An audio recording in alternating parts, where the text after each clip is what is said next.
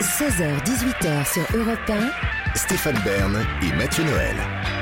Historiquement vôtre. Aujourd'hui, dans Historiquement Vôtre, on réunit trois personnages qui ont tout gagné. Après le duc de Marlborough et Bénur, vous nous présentez, Mathieu, un sumo qui a tout gagné. Son nom, Akuo Sho.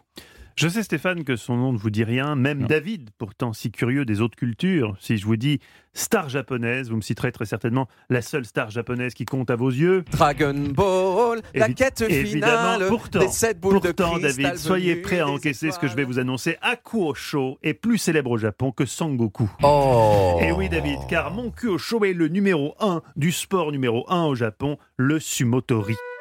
Ce sport de combat étrange, il faut bien dire, pour nos yeux occidentaux, dans lequel sur un tatami, deux garçons dodus vêtus d'un simple string en soie, coiffés d'un chignon laqué, se chamaillent avec passion bidou contre bidou, aussi saugrenu que ce concept puisse nous paraître, le sumo est un art ancestral au Japon, un sport excessivement ritualisé. Avant chaque combat, les sumo tamponnent leurs pieds, s'accroupissent et agitent leurs mains pour montrer à l'assemblée qu'ils n'ont pas d'arbre, si des fois il y en avait un qui décide de venir avec un calibre, histoire de plier plus vite le combat. Puis chacun balance du sel sur le sol pour chasser les mauvais esprits. Si jamais un jour Stéphane assiste à un combat de sumo, faudra beaucoup de sel, faut être très souple, comme dirait le curé. comme dirait le curé. Vous l'avez compris, mon mais- oui, mauvais esprit, mais- il faut beaucoup de sel avec vous. Vous l'avez compris, mon n'est pas un sumo parmi d'autres, c'est le sumo du siècle. En 2007, il est devenu le Yokozuna 69. Ah bon? Non, ce n'est pas un menu Maki Brochette, Stéphane. Ça veut dire qu'il est devenu le 69e Yokozuna. Un Yokozuna, ça ne se bouffe pas, c'est le rang le plus élevé que peut atteindre un lutteur sumo. Akuo est ce qu'on appelle une belle bête, 1m92, 154 kg, et détrompez-vous Stéphane, c'est également un sex symbole, oui. Ses plus grandes fans sont... Les chinoises. Non, les japonaises Stéphane, vous confondez toujours. Et c'est normal, c'est culturel. Au Japon, un sumo, c'est l'incarnation même de la beauté masculine. Est le Bradley Cooper nippon, si vous voulez. Un physique et un palmarès de rêve, puisque, d'où sa présence parmi nos personnages du jour, il a tout gagné. 45 coupes de l'empereur, 16 championnats, 1187 victoires en tout. Son destin s'est décidé très tôt. Il est tombé dans la marmite du sumo tout jeune, puisque son père était déjà médaillé olympique de lutte. Son père mongol, je le précise, car à la base, Hakuo Sho est un sumo mongol. Il ne sera naturalisé japonais que tard dans sa carrière. Je vous préviens, Stéphane, si d'aventure vous décidez de visionner quelques-uns de ses combats sur Internet, Moakuo n'est pas un tendre. Il a même été critiqué par certains pour ses comportements brutaux sur le tatami, qui n'est d'ailleurs pas un tatami, mais un doyo. Akuo Sho n'a pas toujours eu ce nom rigolo. Avant, il répondait au nom imprononçable de Monkbat Davarjargal, puisqu'il est né en 1985 à Ulaanbaatar, capitale de La la, Mongolie. de la Mongolie. Bravo Stéphane Oh, J'avais anticipé votre nullité, vous, alors que vous connaissiez la réponse. Bah oui, les capitales, ça les capitale capitales du monde. de la. Mongolie. Dès son plus jeune âge, Akuo dévore tous les bouquins qu'il peut trouver sur l'art du sumo. À 15 ans, alors qu'il pèse seulement 62 kilos, il part au Japon pour tenter de percer dans ce milieu très exclusif. Hélas, aucune écurie ne veut de lui. Tu ne perceras jamais dans le sumo. Tu es trop gringalé, Chiki Chiki.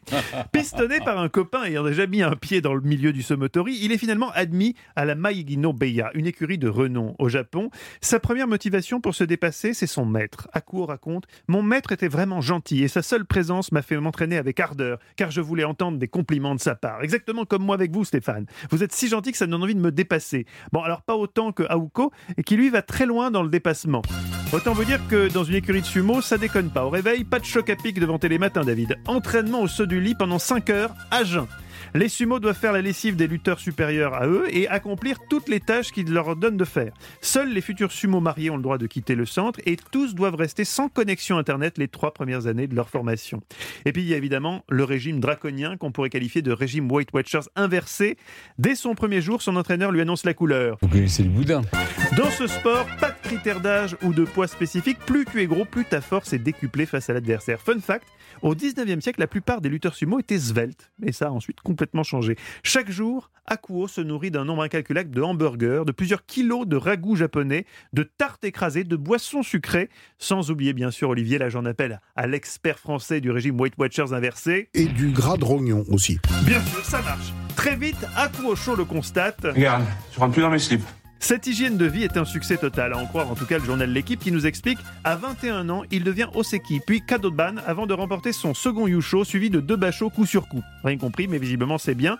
En 2017, alors qu'il semblait déjà avoir tout gagné, Akuosho se fixe un ultime défi, atteindre les 1000 victoires en makushi. Je dis pourquoi pas, même si je m'interroge bien sûr sur ce qu'est un makushi. C'est un vieux gouda. Vous êtes encore plus nul que moi en japonais. Vous. Non, en deux, ça doit être une compétition. En 2019, Akuo abandonne la nationalité mongole et devient officiellement japonais, ce qui lui permet de devenir directeur de sa propre écurie de sumo et de prendre tranquillement sa retraite.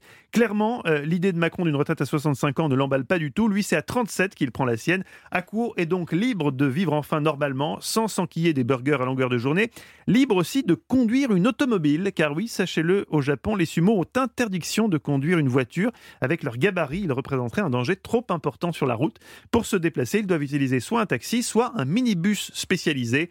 Enfin, on imagine le soulagement pour Akuo, car j'ai éludé le sujet tout au long de mon portrait, mais vous connaissez David l'inconvénient des régimes trop protéinés pour le sumo. Quand il trotte, il fait des pets. Eh ben oui. Oh oui, ben oui David, vous l'avez deviné, c'est le problème des protéines. Mais ce qui est terrible avec ces, ces, ces sumo, c'est qu'ils se détruisent évidemment la santé. Oui, puis leur c'est un régime de qui est vie, catastrophique. C'est catastrophique, mais alors en revanche, ils sont des dieux vivants durant leur vie. Qu'est-ce qui vaut mieux, être un dieu vivant pendant une petite C'est- vie ou, rien pendant C'est très une longtemps question philosophique. Mais pourquoi ils mangent autant? C'est ça que je comprends pas. Bah, Pour être gros. Bah oui.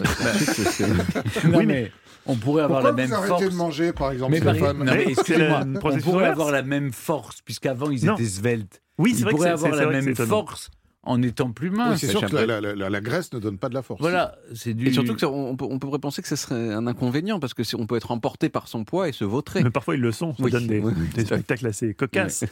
Non, mais c'est vrai qu'ils sont vraiment vénérés plus qu'aucun autre sportif au Japon. Mais merci beaucoup, Mathieu. Europe 1, historiquement vôtre.